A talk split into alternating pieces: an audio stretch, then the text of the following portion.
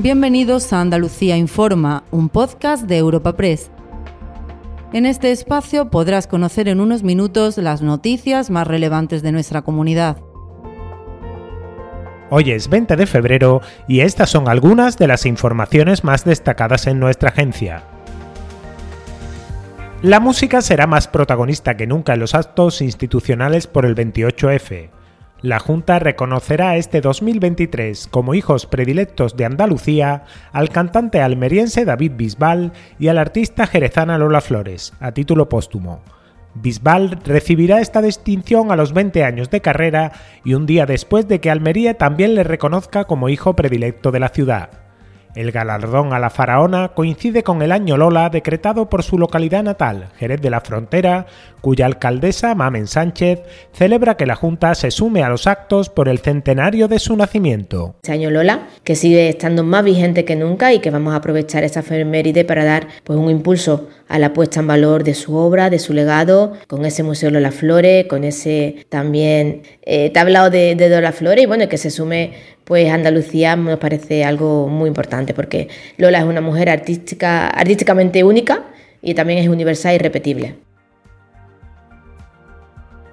En el plano político, la Junta cambia de criterio y permitirá a los ayuntamientos limitar el crecimiento de las viviendas turísticas después de varios meses de reivindicación de alcaldes de todos los colores políticos para poner coto a los pisos turísticos en ciudades como Sevilla, Málaga, Granada o Cádiz, el gobierno andaluz da un paso al frente a tres meses de las elecciones municipales y anuncia que ultima un decreto que permitirá a los municipios interesados frenar la proliferación de pisos turísticos en zonas que acrediten que se encuentran saturadas.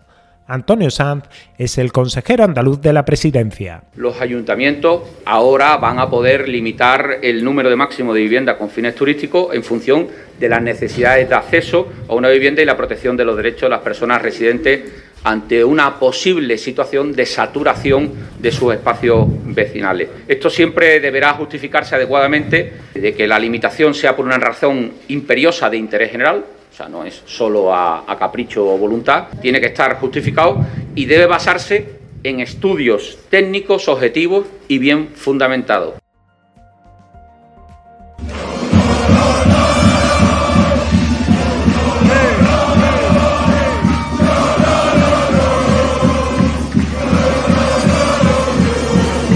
Así ha recibido de madrugada la afición de Unicaja a su equipo tras su triunfo en la Copa del Rey de Baloncesto.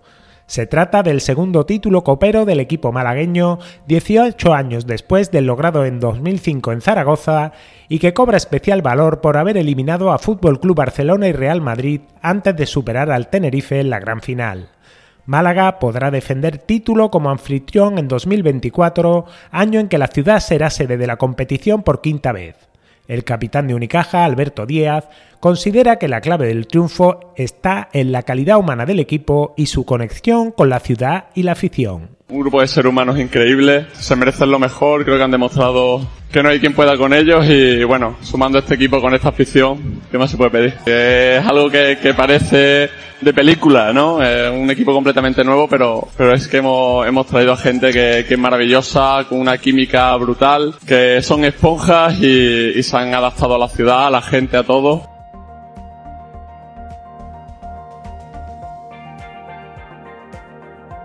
Recuerda que puedes encontrar estas y otras muchas noticias en la sección Andalucía en nuestra web europapress.es.